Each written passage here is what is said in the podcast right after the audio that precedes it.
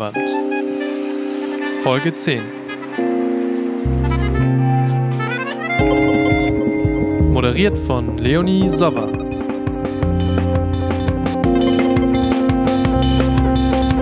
Mit Musik von der Leipziger Balkan Brass Band Celesta. Ja, hallo, ich begrüße euch herzlich zur zehnten Folge von Kulturrelevant, dem Radio-Feature des Ostpassage-Theaters. Ich bin Leonie Sova und spreche heute mit Chris Herzog vom Kunstkollektiv Ongoing Project, Spencer Freudenberg vom Freien Ensemble Jedermann und Mirko Koch von der Gedenkstätte für Zwangsarbeit. Hallo und freut mich, dass ihr da seid. Könnt ihr euch und eure Projekte bzw. Vereine kurz vorstellen? Ja, hallo. Also ich bin Chris Herzog. Ich äh, bin Teil des Kollektivs Ongoing Project, wie du schon gesagt hattest. Ähm, wir haben alle in Gießen angewandte Theaterwissenschaft studiert und ähm, sind jetzt seit fünf Jahren in Leipzig und Berlin vor allen Dingen und ähm, machen äh, einerseits Performance- und freie Theaterprojekte, andererseits Hörspielprojekte und ähm, verschiedentlich auch mit Kindern und Jugendlichen, also Projekte äh, im Bereich kulturelle Bildung und Soziokultur.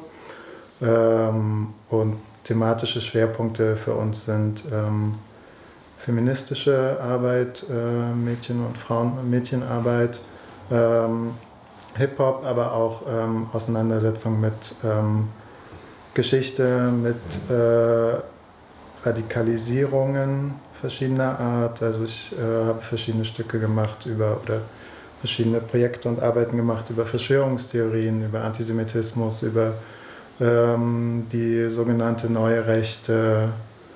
Ähm, genau, und arbeite jetzt gerade an einem Projekt, ähm, wo es um Zeuginnenschaft geht. Ähm, Zeitzeuginnenschaft äh, und wie kann man so, äh, in Bezug auf die Shoah und den Nationalsozialismus und wie kann man sozusagen äh, damit umgehen, dass die Zeitzeuginnen ähm, bald nicht mehr da sein werden. Spencer. Ja. ähm, ich bin Spencer Freudenberg und ich bin Mitglied des Freien Ensembles Jedermann. Wir sind ein freies äh, Amateurtheaterensemble in Leipzig und uns gibt es jetzt seit drei Jahren. Ich bin seit zwei dabei. Ähm, und unser inhaltlicher Schwerpunkt ist das politische Theater. Ähm, das heißt, wir fördern besonders junge TheatermacherInnen, die gerade zum ersten oder zweiten Mal vielleicht ähm, gern Theater machen wollen.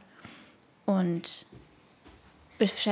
beschäftigen uns daran dann mit äh, politischen Themen. Äh, zum Beispiel mein aktuelles Projekt, weswegen ich im Ensemble bin, äh, ich habe ein Stück geschrieben, zusammen mit Pauline Vorbeck und wir sind beide auch Regisseurinnen, ähm, in dem wir uns mit der Medusa-Sage befassen und ähm, besonders aber auch mit dem Diskurs um die Medusa-Sage und uns damit befassen, wie so eine Geschichte überliefert wird und wie sie weitererzählt wird und wie sie sich dabei verändert. Ähm, Spannend, wir kommen gleich nochmal darauf zurück. Ich bohre dann nochmal nach. Mirko? Ja, ich bin Mirko Koch von der Gedenkstätte für Zwangsarbeit hier aus Leipzig. Ähm, die Gedenkstätte für Zwangsarbeit, wie der Name schon sagt, äh, setzt sich auseinander mit dem Komplex NS Zwangsarbeit im Raum Leipzig, also im städtischen Raum, aber auch im ländlichen äh, Großraum sozusagen. Ähm, bearbeitet da im Endeffekt die drei großen Kategorien ähm, zivile Zwangsarbeit, Zwangsarbeit, von ähm, Kriegsgefangenen und äh, KZ-Zwangsarbeit. Ähm, forscht er dazu, zu dem Thema, äh, erarbeitet verschiedene Vermittlungsangebote, ähm, hat dann einen sehr dezentralen Ansatz, also versucht in den Stadtteilen zu arbeiten und da eben die, die lokale Geschichte so zu vermitteln.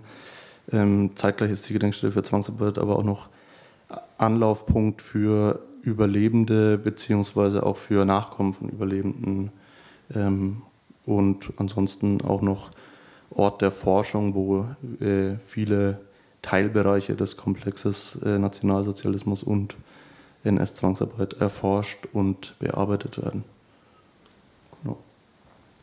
Du machst äh, pädagogische Vermittlung, das heißt, du arbeitest mhm. mit SchülerInnen? Genau. Genau, ich bin ehrenamtlich dort aktiv äh, in der Gedenkstätte, mache da äh, primär Vermittlungsarbeit, das heißt, ich mache zwei dieser Ortsbegehungen im Leipziger Raum ähm, und sonst im Regelfall eigentlich auch immer wieder Workshops, sei es jetzt Tagesworkshops oder kurze Führungen, ähm, Inputführungen für Schülerinnen und Schüler, also Jugendgruppenspezifische äh, Sachen. Ähm, genau. Und äh, bist du an bestimmten Orten? ja. Ich mache äh, in Leipzig-Grünau äh, eine Führung auf dem ehemaligen Gelände des KZ Leipzig-Schönau mhm. äh, zurzeit. Die habe ich jetzt auch mal äh, umgebaut auf die aktuellen Gegebenheiten und die mal in digital durchgeführt, also gar nicht äh, vor Ort, sondern digital. Und ansonsten mache ich jetzt auch ab nächster Woche wieder startend, äh, übernächster Woche, den Stadtteilrundgang in Konnewitz zum Thema NS-Zwangsarbeit. Mhm. War da in Konnewitz eine Zwangsarbeitsstätte? Etliche, also nicht so viele wie jetzt zum Beispiel im industriell geprägten Leipziger Westen, Aha. aber es gab zum Beispiel ähm, etliche Orte, das Werk 2, das heutige ist herauszuheben, das ist ja ein alter Industrieort, sieht man ja auch architektonisch und das war immer ein Ort, wo ähm, Zwangsarbeit geleistet wurde. Also da gab es einfach einen Zulieferbetrieb für die Rüstungsindustrie, der dort äh, 300 bis 500 Zwangsarbeiterinnen äh, beschäftigt hat sozusagen. Und da gibt es immer wieder im ganzen Stadtgebiet verteilt Orte. Also je nachdem, wo davor schon Industrie präsent war, mal mehr und dann auch mal weniger. Aber eigentlich ist es, kann man sagen, NS-Zwangsarbeit äh, ein Alltagsphänomen. Also es war sichtbar im, im Leipziger Alltag damals und auch in anderen deutschen Städten war das absolut nicht zu übersehen. Also Gießen zum Beispiel auch. Ähm, genau. War die häufigste Form die zivile Zwangsarbeit, von der du eben sprachst? Anfänglich ja. Anfänglich ging es ähm, erstmal darum, einen Arbeitskräftemangel, der entstanden ist durch äh, einen Fronteinsatz der Männer äh, abzufangen. Also praktisch einerseits Frauen, die zu dem Zeitpunkt noch nicht üblicherweise in der Produktion so tätig waren, in die Produktion zu bringen, aber dann eben auch recht schnell äh, Arbeitskräfte aus dem Ausland anzuwerben. Mhm. Ähm, das war dann eher die, der zivile Part, wo die Leute echt mit Propagandaplakaten zum Beispiel versucht wurden äh, zu locken und auch äh, Arbeitsverträge hatten, eingereist sind nach Deutschland, allerdings, allerdings dann nicht mehr so wirklich weg konnten von hier. Mhm. Das ist so ein großer Teil der zivilen Zwangsarbeit. Und Wodurch der Zwang entsteht, dass sie nicht weg Genau, genau. Sie ja. konnten nicht mehr weg, beziehungsweise äh, der Zwang ist auch schon da in dem Moment, wo die Wehrmacht in, in Belgien einfällt, das Dorf besetzt und dann die Arbeitsgrundlage der Leute weg ist. Ja. Weil, ähm, ähm, so. Genau, und dann kann man sagen, die zweite oder so, die, die, die finale Phase ist dann so der Moment, wo es äh, kriegswichtigen Betrieben möglich ist, KZ-Außenlager im deutschen Reichsgebiet äh, zu errichten. Das ist dann der Moment, wo auch diese Komponente der KZ-Zwangsarbeit, davor war ja die Logik, Deportationslogik, so praktisch alle Leute, alle Jüdinnen in dem Fall, ähm, aus dem deutschen Reichsgebiet weg äh, nach Osten in die Vernichtung auch zu transportieren. Und das wandelt sich dann so praktisch mit der deutschen Niederlage bei Stalingrad im Endeffekt, weil die Produktion umgestellt werden muss auf einen ähm, längerwierigen Krieg brauchst nochmal mehr Arbeitskräfte und dann wird diese KZ-Arbeitskraft interessant und diese ja, Deportationslinien wandeln sich, dass praktisch Leute aus, äh, aus dem heutigen Polen, aus Ungarn, ähm, aus Tschechien ähm, ins Deutsche Reich, Reichsgebiet nah an die Produktionsstätten rangebracht werden. Und das ist auch der Zeitpunkt praktisch ähm, Mitte 44, ähm, wo auch dann in Leipzig es äh, sieben KZ-Außenlager gab. Krass, ihr habt euch, du hast gerade eben erzählt, ihr habt euch in dem aktuellen Projekt auch äh, mit dem Holocaust beschäftigt. Das, das, äh, das Projekt ist erst in äh, Vorbereitung, das wird erst im äh, Dezember so richtig starten. ah ja. Okay. Äh, wir sind gerade eher in der Recherchephase und damit mhm. Kontakt aufzunehmen mit ähm, Zeitzeuginnen. Ähm, das Projekt wird in Berlin stattfinden. Ähm, und es wird darum gehen, dass ähm, sozusagen Jugendliche, junge Erwachsene ähm, in einen längeren äh, Austauschprozess gehen mit äh, Zeitzeuginnen ähm, und seine Art Patenschaft übernehmen. Das ist die Idee, dass also einzelne Leute ähm, für eine bestimmte Biografie, für eine bestimmte Erzählung eine Patenschaft übernehmen und die sozusagen dann auch weitertragen können. Und äh, da das aber jetzt erstmal ein kurzfristiges Projekt ist, zielt es erstmal darauf ab, sozusagen, ähm, also einerseits diesen Austausch zu starten das als Modellprojekt zu denken und dann auf eine Art ähm, installative Performance ist so das, was uns erstmal vorschwebt, ähm, hinzuarbeiten, die, ähm, also wir arbeiten auch mit dem Anne-Frank-Zentrum in Berlin zusammen, die zum Beispiel in deren Räumlichkeiten stattfinden können, ähm, das also ähm, die ähm, Jugendlichen, jungen Erwachsenen sozusagen diese Geschichte wiederholen, aber es geht auch darum, sozusagen äh, nochmal ähm, gleichzeitig die eigene Biografie auch mit zu reflektieren. Also wir sind noch relativ am Anfang, mhm. muss jetzt zugeben. Aber würdest du sagen, dabei steht auch die pädagogische Vermittlung im Zentrum oder geht es euch dann noch um was anderes? Also versteht ihr euch eigentlich als Ongoing Project? Du sagst ja, macht auch viel in Soziokultur und arbeitet mit Kindern und Jugendlichen ja. auch als eine pädagogische Vermittlung von Inhalten und Geschichte oder ja, es, ja, ja, in dem ja. Fall geht es auf jeden Fall auch mhm. um eine äh, Vermittlung von Inhalten, ähm, wo wir dann auch nochmal mit anderen, also da wir selbst, also ich mache das noch mit einer äh, Kollegin zusammen, da wir selbst auch ähm, beide ähm, Theaterschaffende sind ähm, und keine HistorikerInnen, arbeiten wir dann auch mit dem, eben mit dem Anne-Frank-Zentrum zusammen oder mit ähm, dem Haus der Wannsee-Konferenz, äh, mit der jüdischen Gemeinde, ähm, um da nochmal sozusagen auch für Input, ähm, also für konkreten historischen Input, ähm, äh, nochmal sorgen zu können. Und äh, genau. Ja. Und es geht dann eben, also es auch eine gemeinsame Forschungsfrage sozusagen, wie, wie, kann man, ähm, äh, wie kann man sich mit Biografie auseinandersetzen, wie kann man sich mit Zeugenschaft auseinandersetzen, wie kann man das auch darstellen, ohne sozusagen, ähm, also ja, wie kann man das darstellen, angemessen mhm. und respektvoll und sich dann gleichzeitig auch mit der eigenen äh, Biografie oder auch der Biografie der eigenen Familie, äh, der eigenen Vorfahren auseinanderzusetzen.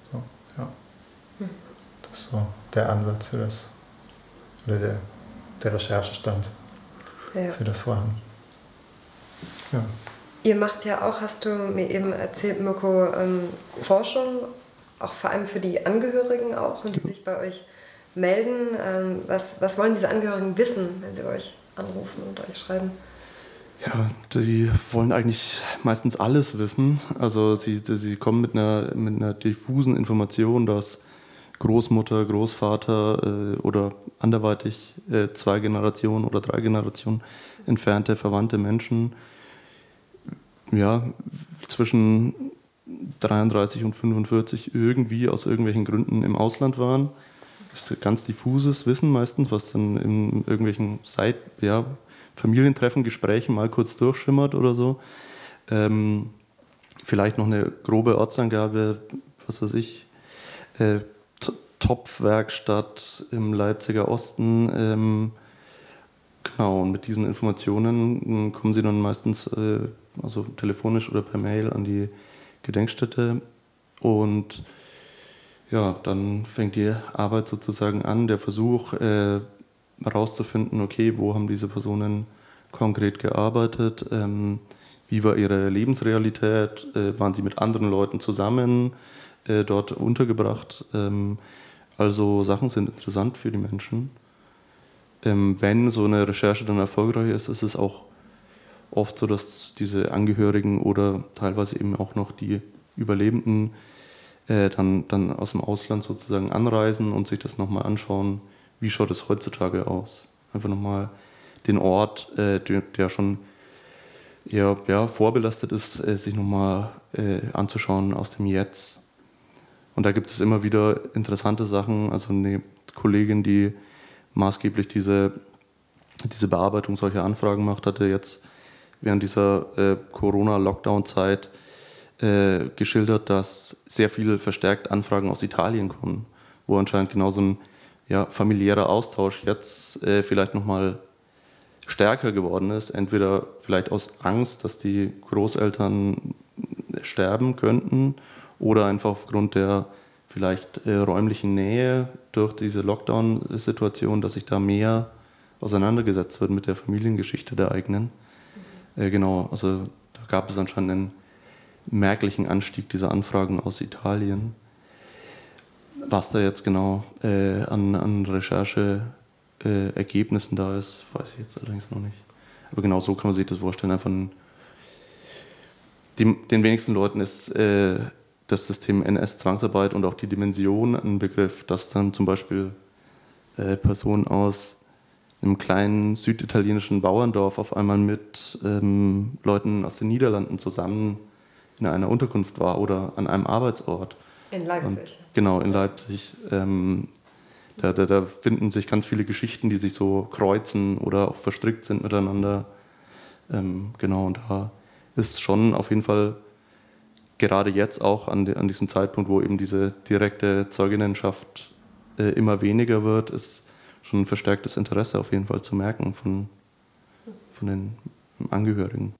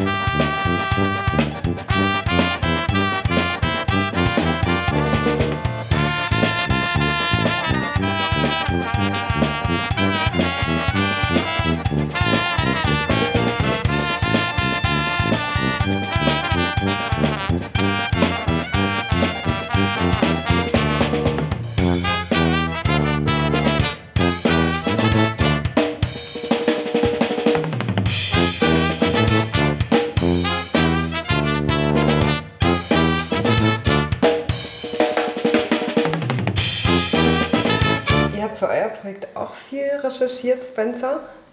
Das äh, Stück heißt, was ihr jetzt produziert habt, Medusa, wurde zur Gruppe hinzugefügt. Ja, genau. Mit dem so geschmeidigen Titel. Ähm, worum geht es bei euch? Also ihr beschäftigt euch auch mit dem Thema Geschichte, Geschichtsschreibung? Ja, genau. Ähm, besonders Gesch äh, also Perspektiven ähm, des, des Geschichtenerzählens. Mhm. Wer äh, darf eigentlich Geschichten erzählen und wer hört zu? Wer sind die Erzählenden und ähm, wessen Texte werden gelesen? Natürlich aus einem feministischen Standpunkt auch immer. Ähm, spezifisch haben wir uns dann äh, naja, mit, äh, Antik, mit dieser einen antiken Sage befasst. Aber es war da sowieso super interessant, einfach zu sehen, welche Überlieferungen von dieser unglaublich alten Sage eigentlich die bekannteren sind und welche unbekannter sind. Ähm, und vor allem auch herauszufinden, dass nicht mal diese Überlieferungen irgendwo ein Anfangspunkt sind, sondern die alten Griechen waren nur die ersten, die es aufgeschrieben haben. So. Dann also auch der Gegensatz mündliche Überlieferungen oder schriftlich. Weil sobald etwas schriftlich ist, wird es dann, zumindest haben wir uns so damit befasst, und das ist meine Meinung, sobald es schriftlich ist, wird es dann irgendwie viel mehr als Wahrheit angesehen. Ich habe da mal was gehört, ist viel weniger wahrheitsträchtig als ich habe das gelesen, irgendwo in einem mhm. gedruckten Buch.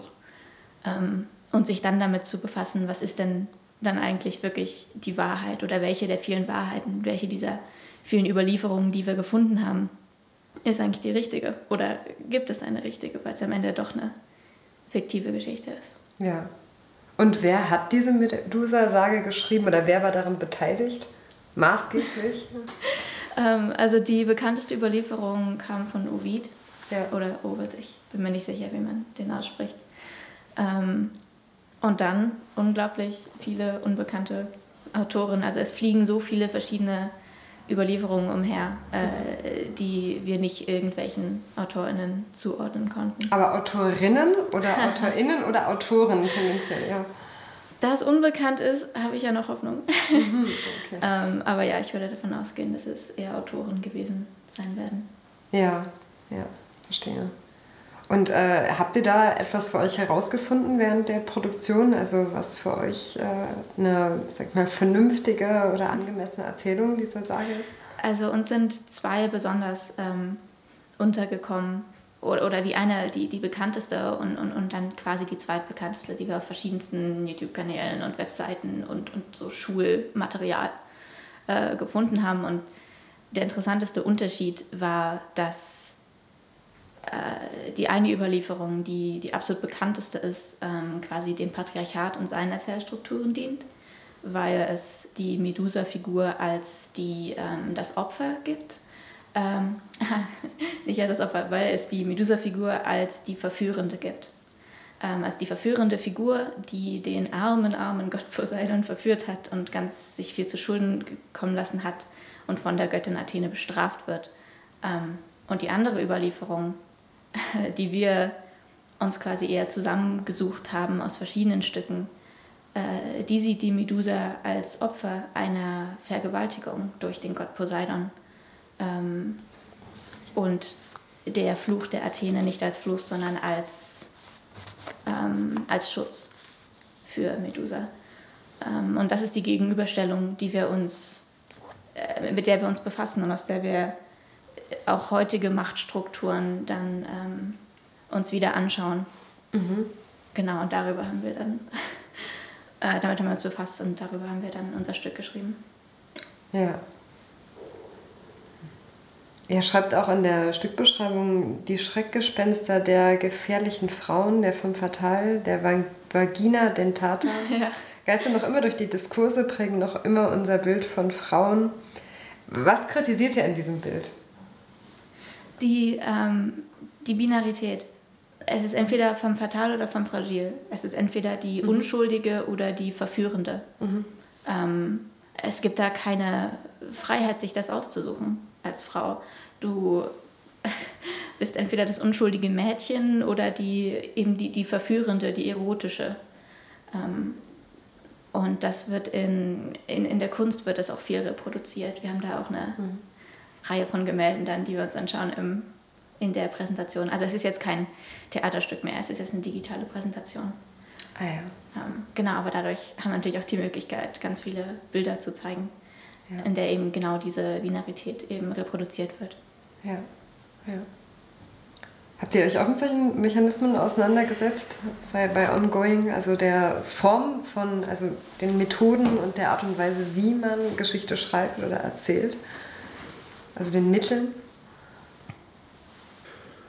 Ich würde sagen, wir haben uns äh, sozusagen in, in, den meisten Arbeiten, die sich, die sich mit Geschichte auseinandersetzen, geht es immer um den Ansatz irgendwie einer Oral History oder sozusagen einem, einem biografiebasierten, interviewbasierten Arbeiten. Also Menschen erzählen aus ihrem Leben, Menschen unterhalten sich mit uns über ihr Leben mhm. und wir ähm, ähm, arbeiten dann sozusagen zu den Erzählungen, zu den Biografien. Also in dem Fall ist es ongoing, die zuhören. Aber es ist sozusagen äh, ist ja eine, ist ja eine ganz andere historische Spanne, über die wir da reden. Wenn ja. es jetzt irgendwie um ähm, NS-Zeit oder um ähm, DDR, wir haben vor ein paar Jahren ein Stück über die DDR gemacht, mhm. auch. Ähm, oder in, im, wir, haben auch ein, wir waren ein Jahr im Libanon und haben sozusagen über die Zeit äh, des Bürgerkriegs und nach dem Bürgerkrieg ähm, äh, dort recherchiert. Also mhm. es ist immer so eine nahe Vergangenheit letztlich. Kam euch da die Rolle der Externen zugute? Ich meine, ihr seid ja nicht aus dem Libanon. Ach so, ähm, ja, ja, vielleicht. Also es, äh, wir, wir haben da auch mit äh, sozusagen nochmal einer ganz spezifischen äh, Gruppe gearbeitet, die, ähm, also wir, wir haben, das, das war ein Projekt, ähm, wo wir äh, in Beirut und in Frankfurt mit äh, blinden und sehbehinderten Menschen gearbeitet haben, die also auch nochmal eine ganz andere, mhm. also wortwörtlich eine ganz andere Wahrnehmung von Gesellschaft haben und auch eine ganz, also insbesondere auch im Libanon nochmal eine ganz andere, ähm, ganz andere Auseinandersetzung mit Welt und Umwelt und Geschichte haben, als, als wenn man sieht, also weil ähm, die Welt einfach nicht für ähm, Menschen, die nicht sehen, eingerichtet ist. Und das ist nochmal stärker in einer Stadt wie äh, Beirut, die viel stärker auf Autoverkehr setzt als noch viel stärker auf Autoverkehr setzt als äh, in Deutschland. Ähm, genau, und aus sozusagen dieser doppelt ähm, externen Position, mhm. wie du jetzt meintest, ist es, glaube ja. ich, eine, eine, war es eine spannende Auseinandersetzung für uns, ja. Mhm. Kann ich da nochmal nachfragen, also was die Perspektiven waren? Also was ist dir da besonders im Gedächtnis geblieben?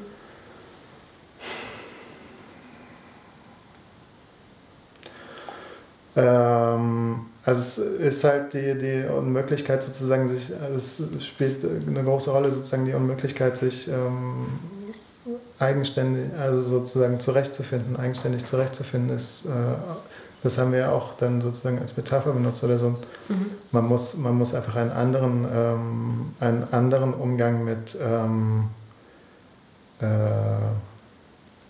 äh, mit also, äh, einen anderen Umgang mit, mit Welt äh, sozusagen äh, entwickeln, der, der sozusagen näher ist als, ähm, als, als man das über das Sehen bekommen kann. Also sozusagen es, ähm, ist ein Umgang mit, das ist jetzt glaube ich sehr metaphorisch einfach, aber es ist sozusagen ein Umgang mit Welt, der, der sehr viel stärker mit tatsächlicher körperlicher Erfahrung auch zu tun hat, als Dinge sozusagen zu betrachten oder äh, was ja äh, von außen zu betrachten, zu reflektieren, was ja alles sozusagen ähm, Metaphern sind, die, die halt vom Sehen kommen oder.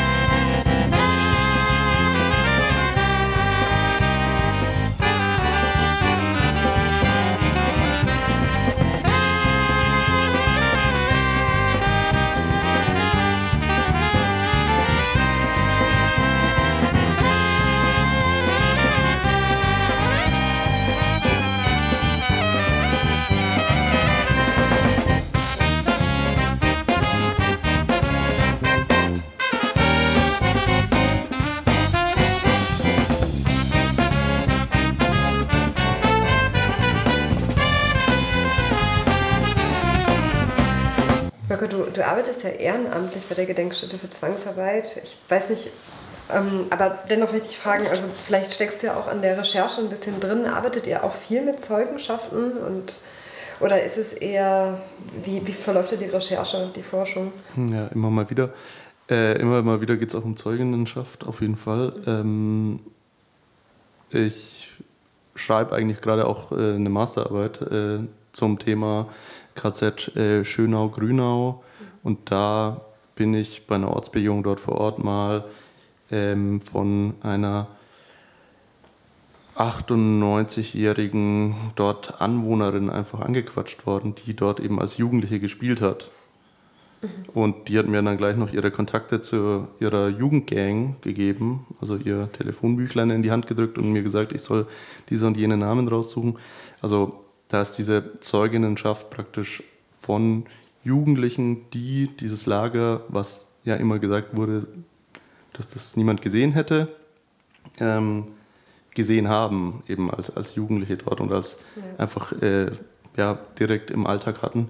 Also das ist jetzt so meine nächste Erfahrung, die ich da so mit so einer Zeuginnenschaft jetzt habe. Ja. Zu den Leuten konnte ich jetzt allerdings bisher noch keinen Kontakt aufnehmen, weil ich einfach da die nicht in eine gefährliche Situation äh, Corona-bedingt bringen wollte. Ja. Ähm, werde ich demnächst mal angehen, da noch äh, zu schauen, äh, praktisch diese externe Zeuginnenschaft Zeitgleich äh, startet im Rahmen dieser Masterarbeit eben auch die Recherche nach diesen ähm, Überlebenden. Das waren 500 äh, Jüdinnen aus Ungarn, die dort in Schönau Zwangsarbeit leisten mussten. Frauen, Frauen genau. Ähm, genau, da bin ich jetzt auf der Recherche, ob es da noch äh, Überlebende gibt, ob ich noch einen Kontakt zu welchen bekomme. Ja. Äh, die Chancen stehen sehr gering natürlich aufgrund des, der, der, Zeit. Aber das ist so, genau, das sind so immer so kleine Momente der Zeuginnenschaft. Oder wie gesagt, wenn jetzt explizit äh, Überlebende von Zwangsarbeit in Leipzig äh, nach Leipzig kommen ja. oder die im, im, Rahmen der Recherche auftauchen, dann gibt es immer wieder so kleine, ähm, dann teilweise auch mit Leuten aus Kanada per Skype einfach Interviews.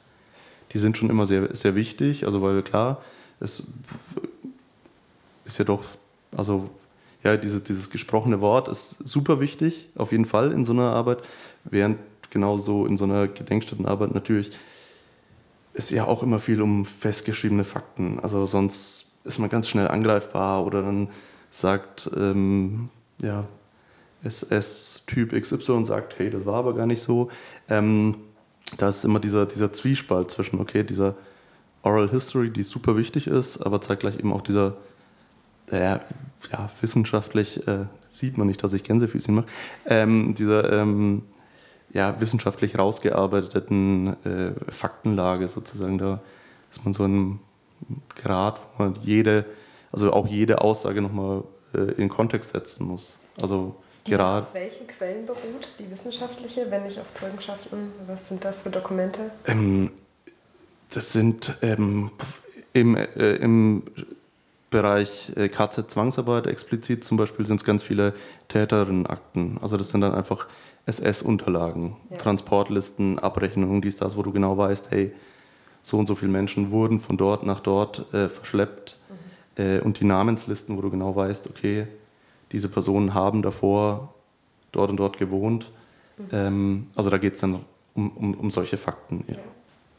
Genau. Widersprechen sich da manchmal Zeugenaussagen und Fakten? Kommt das öfters mal vor? Oder? Widersprechen jetzt äh, prinzipiell würde ich sagen nicht. Also es, klar, es gibt andere Wahrnehmungen oder es gibt halt dann ähm, auch Verlust von, von Informationen, wenn da eine Person, die mit 15 im KZ-System landet und dann erstmal sechs, sieben KZs in fünf verschiedenen Ländern durch hat, dann verschwimmt da natürlich etliches. Das ist natürlich auch eine traumatisierende Situation. Und dann werden Orte vielleicht falsch zugewiesen, aber das ist dann ja auch, also genau, das ist dann ja so eine kleine Sache, nur die jetzt nicht, äh, also ja, genau das sind dann so die Einfalltore, wo Leute, die das leugnen wollen, äh, den Zugang versuchen zu finden. Ähm, aber im Endeffekt, ja, es ändert ja nichts an der Tatsache, dass es diese, dieses System gab. nur weil da jetzt eine, ein Ort falsch benannt wird oder Ja. sowas. Ja. Genau. Ja. Aber genau, das sind da eher so äh, zeitbedingt oder einfach äh, stresssituationsbedingte Vermischungen von, von Geschichte. Oft muss man ja auch sagen, dass diese traumatisierten Leute ähm, sich vielleicht ihr ganzes Leben lang nicht damit beschäftigt haben und erst im hohen Alter das dann äh, wieder hochkommt äh, und sie versuchen das zu verarbeiten. Und klar ist das, da liegen diverse Jahrzehnte dazwischen. Ja. Aber ja, wie gesagt, also es, ja, es sind dann eher so Ortsangaben, kleine, kleine Details oder mal, okay, ich habe mit 700 Leuten war ich eingesperrt, ob es jetzt 700 oder 1000 sind, ähm, ja, ist dann auch egal. Ja, Ja. Aber die Wahrnehmung spielt ja auch eine Rolle. Ne? Das ist ja auch wichtig, wenn man historisch Genau. forscht. Ne? Also wie etwas wahrgenommen klar. wurde. Ne? Auch wenn es jetzt nicht ähm, zu 100% den Fakten entspricht, aber es ist ja sehr wesentlich, ne? weil das jeden ja auch möglicherweise erklärt, ne? wie man auf etwas reagiert ne? und genau. was, äh, wie Dinge zusammenhängen oder Ereignisse. Ne? Mhm. Genau, da in de, dem Kontext ist vielleicht noch interessant, die Lebenssituation von niederländisch zivilen Zwangsarbeitern zum Beispiel war erstmal natürlich um etliches besser als die von KZ-Häftlingen. Das waren offiziell, Anführungszeichen wieder gemacht, äh, Arierinnen, deswegen hatten die eine gewisse Bewegungsfreiheit. Die konnten, es gibt Bilder von niederländischen Gruppen, die im Zoo sind, äh, hier in Leipzig oder am Völkerschlachtdenkmal, da so ja, ihr, ihre Freizeit auch teilweise hatten und die dann vielleicht in der Situation selbst das gar nicht als so traumatisierend wahrgenommen haben, aber dann halt im Alter eingeholt werden von dieser Situation, dass sie über Jahre in der Fremde waren, nicht wussten, wie es ihrer Familie ging. Ähm, dort, also da, da findet dann so eine, so eine andere Wahrnehmung dann nochmal statt.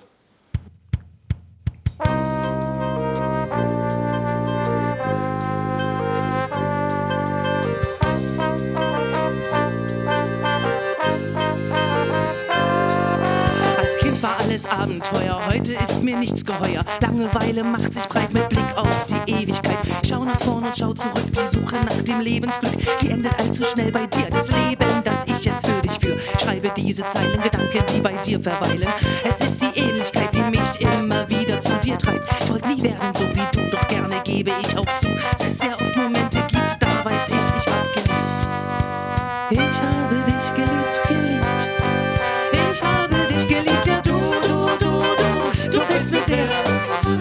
für den kleinen Streit. Einmal sah ich dich noch kurz am Meer, voller Zufriedenheit. Du, du, du, du, du fällst mir sehr, wo du auch bist, ich wünsch dir Glück. Manche Stunden hoffe ich und weiß, es gibt keinen Weg zurück. Oft da hab ich dich gehasst, mein Weg, der hat dir nicht gepasst. Nur du warst immer groß genug, doch vieles war Selbstbetrug.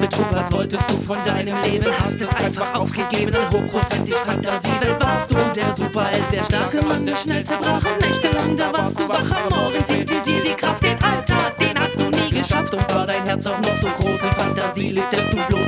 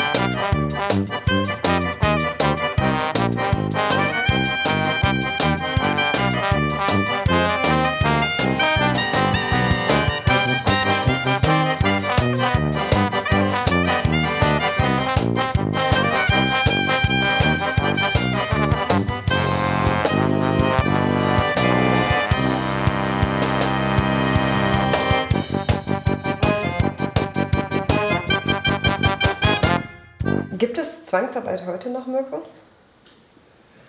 Ja, auf jeden Fall. Also in einer anderen Form.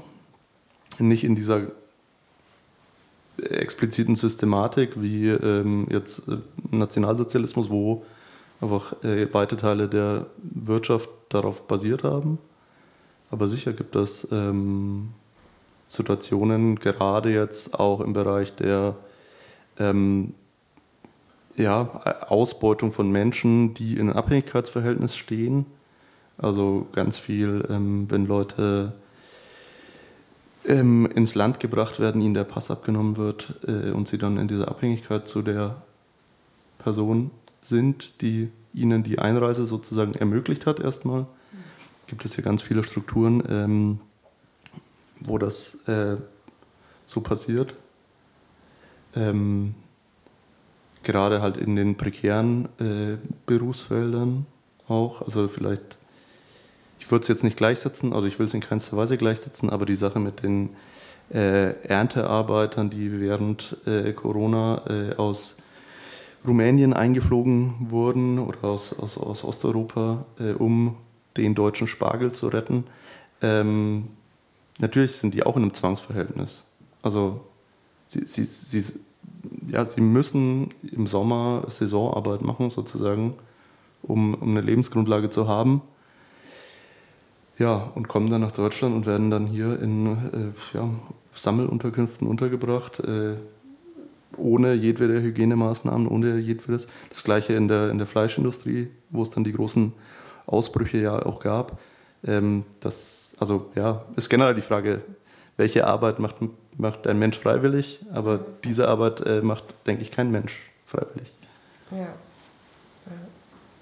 Also ist eine andere, Defini äh, andere Definition von Zwang jetzt ja. als im NS-Bereich, äh, aber klar, die, die, Frage kann man sich immer stellen und äh, klar, also es wird in gewisser Weise eine Kontinuität auch daran sichtbar, dass also Nazi-Deutschland hat Arbeitskräfte massiv in diverse Bereiche reingeholt. Äh, die Kontinuität ist nicht wirklich gebrochen. Also es geht immer um, also um die, die, die, die Nutzenbringung von Menschen. Also ist ja ganz viel in der, in der Migrationspolitik auch, wenn du eine Arbeitserlaubnis hast, dann äh, das ist super wichtig für die Menschen, damit sie da bleiben dürfen. Wenn du die nicht hast, dann hast du Pech gehabt. Das Verhältnis von Arbeit und Ausbeutung. Ja. ja. Und, äh, und Arbeit und Daseinsberechtigung im Sinne von örtlich gesehene Daseinsberechtigung, aber auch anderweitige Daseinsberechtigung. Also zeig gleich noch vielleicht ähm, zu dieser Rolle von Weiblichkeit, äh, kann man vielleicht auch nochmal diese, oder auch die Bedeutung von Arbeit als Emanzipationsakt. Gibt es auch ähm, Berichte eben von äh, zivilen Zwangsarbeiterinnen aus der Ukraine, die da halt in festen patriarchalen Familienstrukturen waren, dann als junge Frauen nach Leipzig kamen und dann auf einmal, ja, sie konnten auf einmal, ich mache dauernd Anführungszeichen, die niemand sieht, äh, sie konnten dann selbst bestimmen über, über ihr Leben sozusagen. Also gibt es, äh, wo es auch so super diffus wird, also wo man was in der Arbeit sich denkt, so, okay, ja, das war dann allerdings klar, dieses Zwangsarbeitsverhältnis war dann in gewisser Weise eine andere, eine komischerweise freiere Realität als das kleine dörfliche Familienkonstrukt, wo, äh, wo man als Frau eben dann nochmal krasser überwacht wurde in seinem Verhalten. Ähm, ja. Oder einfach ein, ein Wechsel in der Machtstruktur. Genau, äh, ja, von, im Endeffekt. Von einem ähm, Unterwürfigkeitsverhältnis ins genau. andere. Genau. Was genau. ja auch eine Kontinuität hat im Prinzip. Auf, ne? Also ja. Emanzipation, Arbeit durch Arbeit sozusagen. Ja. Äh, ja. Bis heute bezeugt. Ja, ja. genau. Also, äh, genau, wie gesagt, es lesen sich so Berichte bloß dann so erstmal sehr, sehr verwirrend, wenn du, wenn du liest, dass diese Frauen sich dann irgendwie so, so freuen teilweise. Aber ja, das ist halt diese Ambivalenz immer. Ja. Was glaubst du, was, was diese Freude ausmacht? Ähm, Kannst du das nachvollziehen aus deiner Perspektive? Äh, wenig. Ich habe da. Mhm.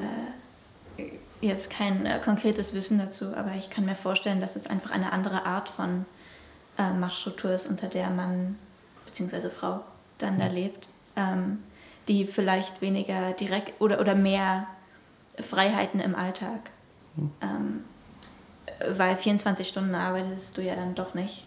Ähm, äh, aber Gegenüberstellung, wenn du dann in einer, in dieser dörflichen Familie, von der du geredet hast, Mhm.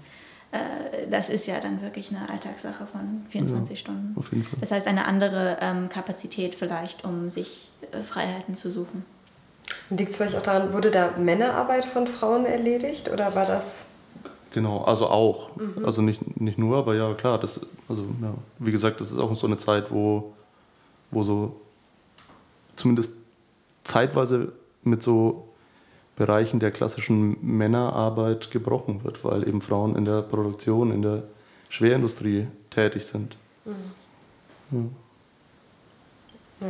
Und, ja, aber ja, wie gesagt, super ambivalent und es äh, dreht sich dann auch wieder um, also dass diese Frauen dann zurück in die Ukraine gehen oder so und berichten, dass es dann auf einmal wieder, ja klar, also wie du schon sagst, die, die Machtstrukturen wechseln.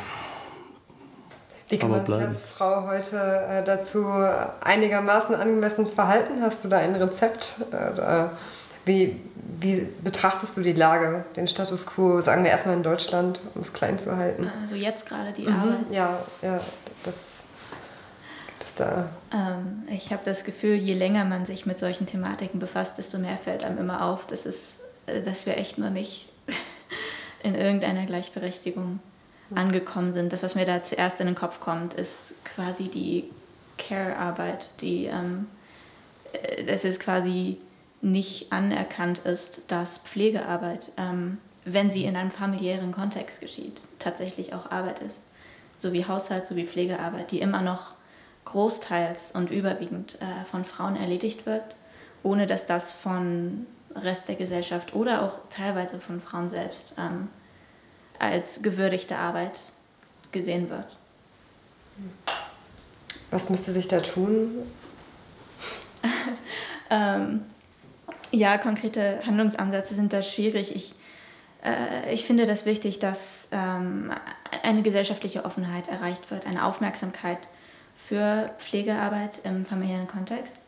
Ähm, und das äh, bezieht sich dann natürlich auf viele Bereiche, besonders zum Beispiel Elternschaft, ähm, dass Väter auch dieselben Urlaubsrechte kriegen wie Mütter. Ich habe da jetzt wenig konkrete Ahnung zu. Ähm, aber da ist ja immer noch eine, eine Diskrepanz, da ist ja ein Unterschied darin, was äh, Väter kriegen oder auch kriegen können Ja. vom Land als Mütter.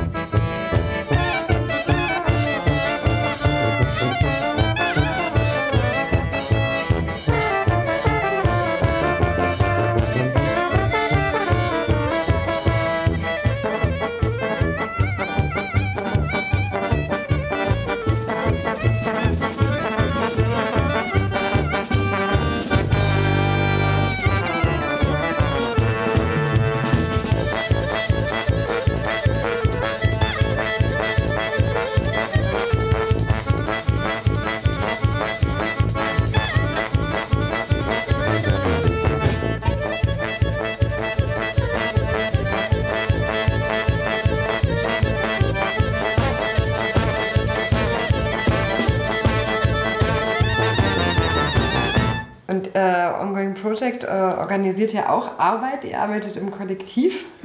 ja. Tut mir leid, wenn ich bohre. nee, ja, was, war die Frage? Wie, ja, wie ihr euch, sag ich mal, ich meine, zu eurer eigenen Arbeit stellt. Ich meine, so, eine, äh, so ein Kollektiv ist ja erstmal ein emanzipatorisches Projekt, würde ich sagen, oder es klingt erstmal danach. Ja, Ähm, wie versucht ihr da Arbeit aufzuteilen und äh, euch zu organisieren, sodass das möglichst gerecht und vielleicht basisdemokratisch abläuft? Ähm, naja, erstmal sind wir ja alle äh, selbstständig und deshalb ist, also ist ja diese ganze, also ist ja alles quasi vollkommen freiwillig und man ist, ähm, beutet sich äh, einzig und allein selbst aus, was natürlich einfach, Ja. also was natürlich ein, Der alte wo, Trick. Wo, wo genau einfach sozusagen gesellschaftliche Ausbeutung in ein Selbst verlagert wird oder Mhm. dieses Verhältnis in ein Selbst verlagert wird. Und ihr seid euch natürlich vollkommen Äh, bewusst darüber. Ja. Wir sind uns bewusst, Ja. aber das heißt ja noch lange nicht, dass man sich davon, äh, also nur weil man etwas weiß, kann man sich ja davon noch Ja. nicht äh, emanzipieren und lossagen. Und natürlich, also, ähm, so, äh, Das macht den Witz sind- dabei aus. Ne? Ja, ja, genau. Aber so um, prinzipiell sind, ähm, arbeiten wir daran, dass wir, dass wir basisdemokratisch sind, dass wir, Mhm. ähm, ähm, dass wir versuchen, sozusagen selbst versteckte Hierarchien abzubauen und irgendwie Mechanismen zu finden. Mhm. Ähm, arbeiten, also, aber kollektiv heißt eben auch nicht unbedingt, dass alle alles zusammen machen müssen, Ja. sondern es braucht natürlich, also das, dieses, ähm, wir arbeiten seit ähm, fast zwölf Jahren zusammen ähm, und ähm, diese, dieser, dieser kollektive Arbeitsraum äh, ba- baut da ganz stark natürlich auch einfach auf ein Vertrauensverhältnis auf. Ähm, also, dass man einander vertraut und dass sozusagen man auch ähm, Entscheidungen treffen kann, ähm, ohne sozusagen, dass alle immer alles mitentscheiden müssen. Ja. Und das, also, Du hast- genau. Du hast gerade die versteckten Hierarchien erwähnt. Ich finde das ein spannendes Thema, auch so im feministischen Kontext. Was äh, könnten versteckte Hierarchien sein? Oder Naja, das sind ja, äh, das, das ist ja schon, also wenn, wenn alle den gleichen äh, Raum haben, prinzipiell, ähm, und es keine sozusagen Moderation, also wenn man jetzt einfach miteinander redet, es keine Moderation gibt oder niemanden, der das irgendwie regelt, ähm, hängt ja einfach sozusagen ähm, sehr viel ähm, davon ab, wer wie viel Raum einnimmt, ähm, wie man selbst ähm, äh, als Person äh, konstituiert ist, wie man erzogen ist und auch und das hängt natürlich äh, in einem gewissen äh, Grade auch von, äh, von sozusagen der vom, vom, vom, vom Gender ab, mit dem man sozialisiert ist. Also so Männer nimmt sich tendenziell mehr Raum als Frauen, auch in, in solchen ähm, äh, basisdemokratischen Räumen und da muss man natürlich ganz stark gegenarbeiten. Hm. ja. Wie, wie tut ihr das? Also wie arbeitet ihr dagegen? Wir im Ostpassage Theater versuchen das auch gerade äh, anzugehen, um mal die Karten auf den Tisch zu legen. Naja, wir sind eine sehr kleine Gruppe. Ja. Ähm, da da, äh, so, da ähm, geht es vor allen Dingen darum, sich das, also meiner Meinung nach, sich das bewusst zu machen, ähm, sich da auch selbst zurückzunehmen als Mann ähm, und äh, offen, einfach offen, also jetzt äh, aus meiner, ich kann jetzt nur aus meiner Perspektive sprechen, ähm, auch offen zu sein, sich äh, sozusagen dieser Kritik zu stellen oder sich äh, dem, das ernst zu nehmen. So, dass es da einfach äh, Mhm. ein Gefälle gibt und bestimmte einfach Verhaltensmuster, die durch Sozialisation äh, bestimmt sind. Okay, wir kommen gleich zum Ende unseres Gesprächs. Ähm, ja, wie geht's denn für euch weiter jetzt? Gibt es gerade noch Projekte für die Zukunft? Ihr strahlt am Sonntag aus, nicht wahr? Ja, Um genau. wie viel Uhr können wir mit eurer Vorstellung im äh, World Wide Web rechnen? Ähm, um 18 Uhr, das ist diesen Sonntag, der 6.9. Ähm, um 18 Uhr auf der Webseite ensemblejedermann.de slash medusa ähm, haben wir endlich die, den Projektabschluss. Wir arbeiten da jetzt seit Juni 2019 dran. Wow. Also zuerst nur zu zweit in dem Stück schreiben und Recherche und dann ähm, das gesamte Team zusammengesucht, ähm, Förderungen beantragt und bekommen und alles, was eben dazugehört zu so einem freien Projekt. Ja. Proben angefangen, Proben aufgehört, Corona-Lockdown. Ja. Komplettes äh, Konzept umgestellt auf eine digitale Version. Und jetzt endlich gibt es am Sonntag die, ähm, die Ausstrahlung, die Veröffentlichung. Das bleibt auch online. Ja. Ähm, aber am Sonntag geht es äh, zum ersten Mal online um 18 Uhr. Und eine halbe Stunde vorher gibt es einen Instagram-Livestream mit so ein bisschen QA von Pauline und mir auf äh, dem Instagram-Kanal vom Ensemble Jedermann. Spannend, das klingt super. Und auch äh, Ongoing Project kommt ins Ostpassage-Theater oder ja. quasi drumherum. Ne? Es geht nämlich Samstag. am kommenden Samstag um den Audio Walk. Ne? Genau. Also wir haben, wir haben über den Sommer drei Audio Walks gemacht. Eine in äh, Volkmersdorf, eine in Paunsdorf und eine in äh, Grünau. Die werden am kommenden Wochenende veröffentlicht. Der am 12. ist dann sozusagen in Kooperation mit dem Ostpassage-Theater, äh, wo es um die Eisenbahnstraße, Gentrifizierung und ähm, Pariser Kommune gehen wird. Äh, genau, das ist jetzt das Allernächste. Schön. Ja, und von der Gedenkstätte willst du uns noch etwas mitgeben, uns auf etwas aufmerksam machen? Ja, auf eine neue Sache im Repertoire. Das ist nämlich am 19. September gibt es zum ersten Mal den äh, Rundgang in der Leipziger Innenstadt zum Thema NS-Zwangsarbeit. Also der ist neu im Repertoire. Und äh, auch in Kooperation hier mit dem Ostpassage Theater gibt es am äh, 9. Oktober ein Gespräch und Lesung mit Doana Kandle und Özlem Özgül Dündar. Also eher literarischer Ansatz an, wie kann man sich auf, äh, mit einer fiktiven Geschichte oder einer Verwebung von Fiktion und Realität äh, dem Nationalsozialismus beziehungsweise auch äh, der Kontinuität von äh, rassistisch motivierter Gewalt annähern. Also das wird eine sehr interessante Lesung, wo praktisch auch nochmal ja, so zwei Generationen, zwei Perspektiven aufeinandertreffen. Ähm, genau, da seid ihr alle herzlich eingeladen dazu. Vielen Dank. Vielen Dank Spencer, Chris und Mirko für das schöne Gespräch. Und wir hören uns dann in zwei Wochen wieder zur elften Folge von Kulturrelevant. Ich wünsche euch einen schönen Abend und bis bald.